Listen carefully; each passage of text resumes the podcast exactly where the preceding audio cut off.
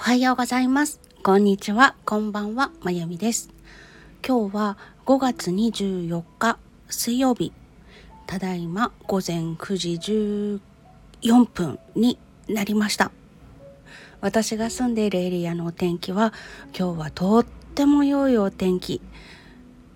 パッと見た感じだと快晴と言っていいんじゃないのかなっていうような空でした。暑くなりそうです。皆さんがお住まいのエリアはいかがでしょうか？さてそれでは今日も声日記お付き合いください。えーと今日は水曜日なので月曜日と火曜日にあったことをお話しするのかな？えっと月曜日なんですけれども月曜日変な時間にお話ししたんでしたっけ？でまあ例のごとくね何してたかなって忘れちゃいまして今一生懸命一生懸命思い出そうとしてああでもないこうでもないと言っております。はい。ちょっと今ゴミの収集の車が来た音楽がとっても大きかったので 一旦ストップしました。でえっ、ー、と結局何もまだ思い出してないんですけれども月曜日は会社のお仕事をしてあとオンラインサロン用の6月の原稿を追加のものを書いたりとかそれから声でも聞いていただけるようにお話をしたりとかっていうのお話を収録ですね。したりとかっていうのをやったりしてました。うん。あのノートを使ってオンラインサロンやってるんですけれども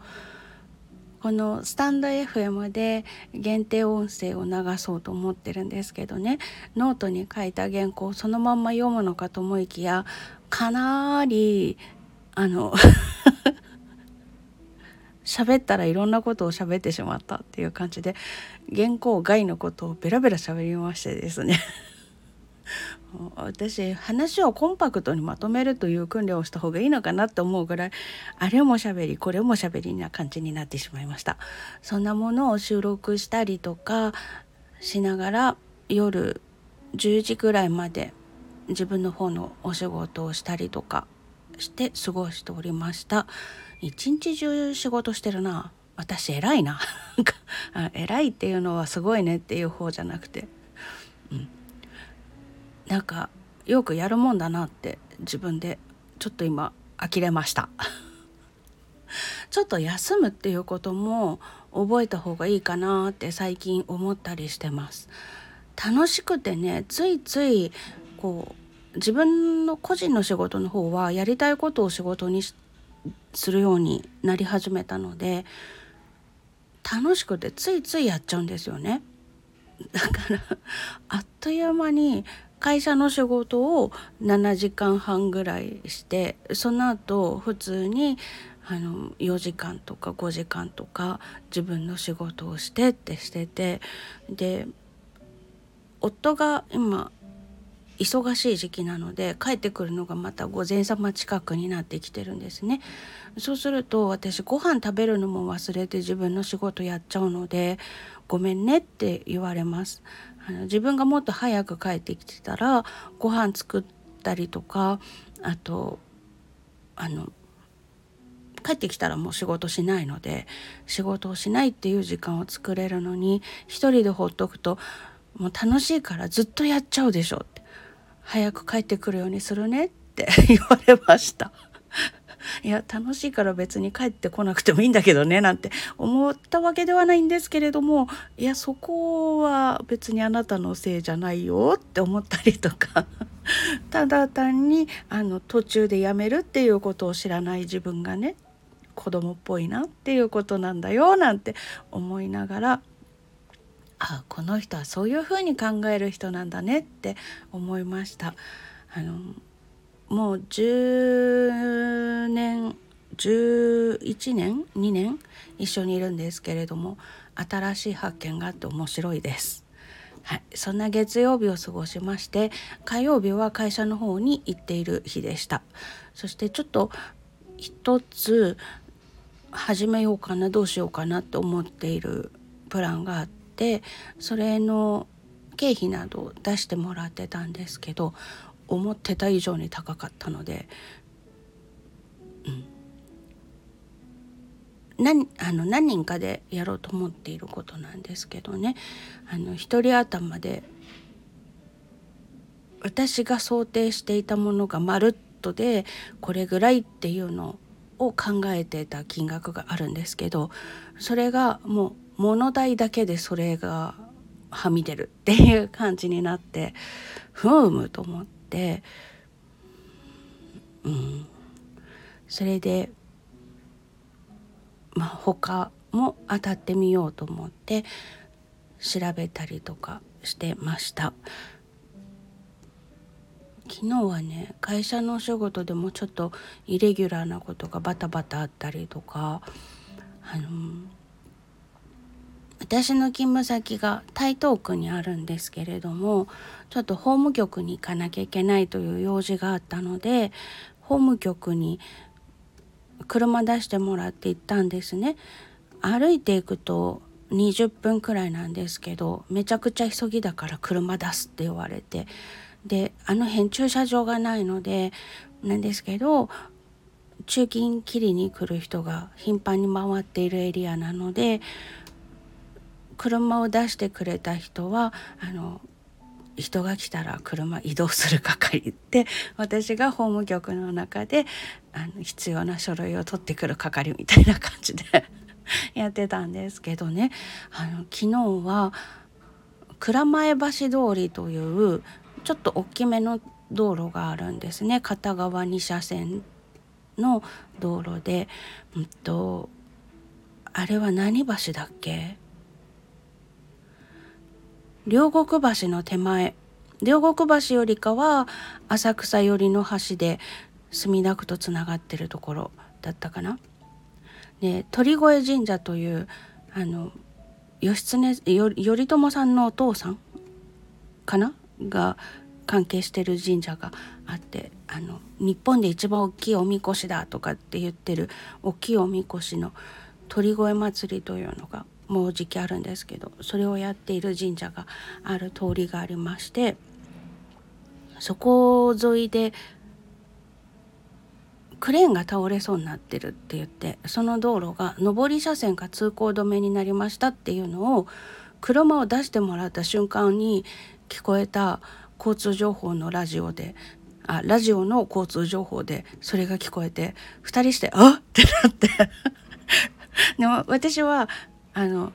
上り方面ってどっちよって なんで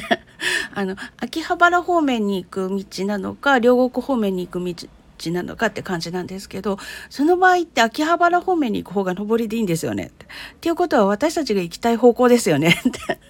なりそして車を出してくれたのが私の女子だったんですけれどもえっとどないすねみたいな感じでパニックを起こしてたもんだからじゃあ春日通りに出てそれで昭和通りに乗っていきましょうって言ったんですけれどもあの辺一方通行が多くって曲がれない道がたくさんあるんですね。でそこでもう迂回するために渋滞が始まっちゃっててでなかなかこう左折も右折もできないみたいな感じでじゃあもう中突きってこうって言って 中を突っ切っていって昭和通りまで出てそれで法務局の付近で左折してまた中に入ってって感じで行ったんですけど2人とも思ってたのがあのクレーンみたいなのが乗ってる車あるじゃないですか。あれが倒れそうになってるのかと思ったんですけど帰り際にその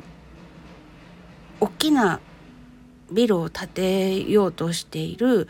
工事現場の脇を通ったらちょうどそこからあの通行止めもう全面通行止めになっててねその時間には。自転車とかバイクの人が 通り抜けててびっくりしたんですけどあの人たちは近所の人だったのかもしれませんね。でもしかしてここのこと？って そこにはクレーン車はなくってあの建築の時の大きなクレーンみたいなあのすごいなんかなんだろうね。なんかね建築物にはないようなものがあってえもしかしてこれが倒れそうなの？高さ14階建て分くらい伸びてるものがあったのでこれ倒れたらさ鳥越通りのあ蔵前橋通りの向こう側にあるビルに刺さるよね。そんな感じでもうめっちゃびっくりして。最近ねなんか工事現場の事故というのがすっごい増えてるとなんとなく感じてたんですけれどももう水星逆行も終わったのに電車遅れるしなんかいろいろあるなとかって思ってたんですけどまさか自分が今まさに行きたい方向でそういうことが起きて交通あの交通が乱れるとは思ってなかったのでいやーって思いました。あの皆さんも工事現場のこう足場組んであるところとか防護壁があるところとか気をつけて通ってください。今なんかすごく頻繁にそういう事故が起きているのでちょっとその近くは歩かないようにした方がよろしいかもしれませんね。風が強かったりとかあの寒暖差がやっぱりありますからそういうものを立ててる人たちも人間ですからねあってはいけないんでしょうけれどもやっぱりこう体調的に辛いなっていう中でお仕事なさってるで集中力が少し欠けてしまうっていうようなこともあると思うんです人間だから。でそのちょっとした気が緩んでしまった時の不具合というのが何かでドンと落っこってくるとかね倒れてくるとかっていうようなことも起こりうるわけでまあそれは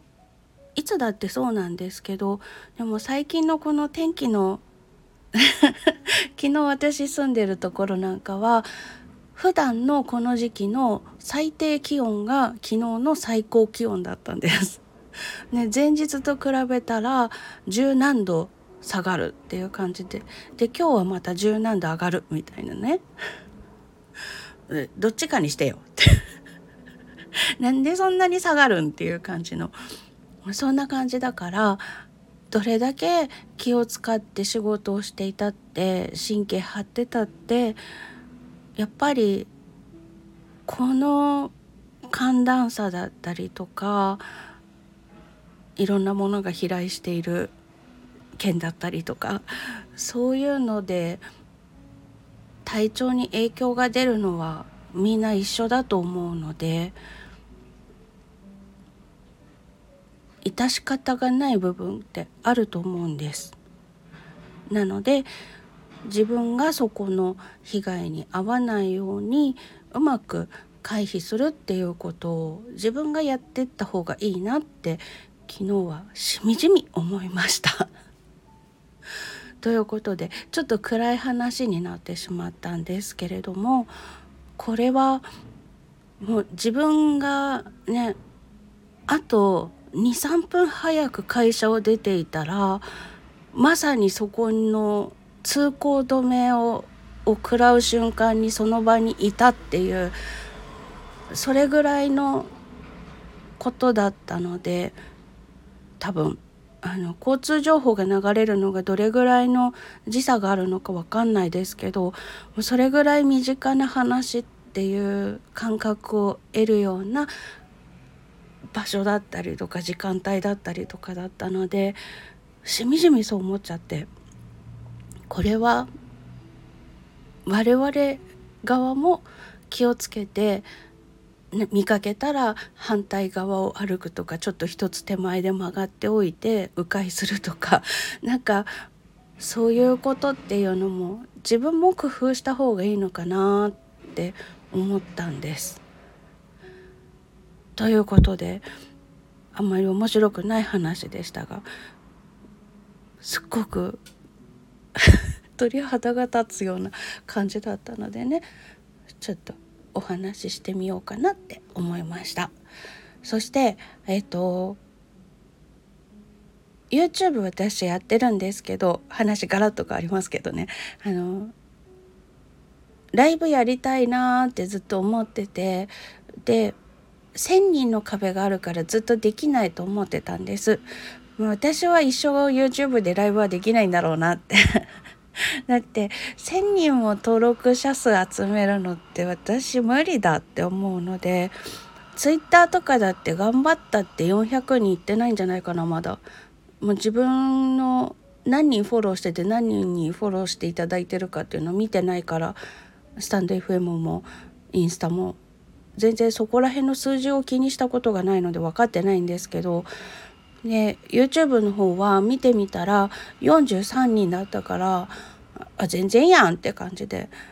もう多分ライブっていうものはできないんだろうなと思ってたんですね。でもあのこの間1,000人行ってない人がライブやってたからもしかしてできるのかもしれないと思って調べてみたら登録者数50人でライブできますって変わってたんですモバイルでも。パソコンだったらできるけどモバイルではできないってなんか条件が違ってたんですよね。ねモバイルでも50人でできるっていう緩和されてたのでえじゃああと7人じゃんって思ってたらちょいちょいと登録してくださる方がいらして47人になりまして、まあ、あの知ってる方にご協力いただいたりとかもしたんですけれども「いやお願いします」ってちょっとお声がけさせていただいたりとかもしたんですけどで47人になってたので「あと3人なんですお願いします」ってツイッターで言ってみたらあの皆さんが協力してくださってクリアできたんですね。でよしじゃあ金曜日にライブやろうって思ってあ嬉しい金曜日にやるって言っちゃったんですけどその50人の壁を越えた後24時間経ってもまだ条件満たしてないからできませんってつなんか黒い画面になっちゃって試しでライブやあの限定公開かなんかでやってみようと思ったんですけどね。できなくって。なんで？って思って。わけが分からなくて私もともとすごい機械音痴なのでどうしていいか分からなくて、ね、パソコンの方の YouTube で設定のところとか見たら電話番号の承認も済んでるしライブも有効になっていたんです。なんでやろうって思ったちょっと今焦るやらしょんぼりするやらなってます。26日にの夜にやるって言ったのにこれ間に合うんだろうかって。何をしたらモバイルでライブができるようになるんでしょうか。今日ツイッターの方でもねそれつぶやいたんですけど YouTube でモバイルでライブを初めてやる時にしなくちゃいけない設定とかがあるとしたらそれのやり方をご存知の方いらしたら教えてください。今日水曜日だから今日中にやればあの24時間経たなきゃダメよっていうあれがあったとしてもできるようになると思うので、うん、ネットで調べたらまず50人なくちゃいけなくてアカウントの確認あの電話番号の確認ができてなくちゃいけなくてであとライブを有効にするっていうのがあるって言ってるんですけどライブを有効にするってどこでやんのっていうのがちっとも分かんなくてそれができてないのかなでもあのアカウントの確認のところでライブ有効になってたんですけど。うんちょっとそれで今焦ったりしょんぼりしたりしてます やりたいことはあるんですよ。の前にリリースした曲で私ここがめっちゃ好きなんですっていうのを延々あの弾いたり話したりするっていうこれは誰が喜んでくれるんだろうっていうようなちょっと私が一人で勝手にもだえてるというのを垂れ流してみようかなって 思ったりとか。もしくはいくつか倍音楽器持ってって即興演奏してみようかなと思ったりとかどっちやろうかななんてやりたいことはあるんですけどね。でもやれる環境がまだ完成してないみたいでちょっとあの分かる方いらしたら是非教えてください。よろしくお願いします。はいということでえっ、ー、と今日は工事現場気をつけてねっていうお話とそれから、うんと、YouTube のライブの一番最初にライブをやってみようと思う時に何か必要な設定があるんだとしたらばそれ教えてくださいっていうお願い事のお話でございました。どこが日記なんじゃいって感じなんですけど まあ今日はそんな感じです 最後までお付き合いいただきましてありがとうございます。今日暑くなりそうですのでお外に出なくてはいけない皆様すっごくすごく気をつけて水分とあとミネラルと取りつつ体の中心が冷えすぎてしまわないようにあまり冷たいものを取りすぎるとね内臓が冷えちゃうからあったかいものもたまには取りつつ素敵な一日をお過ごしください。それではまた。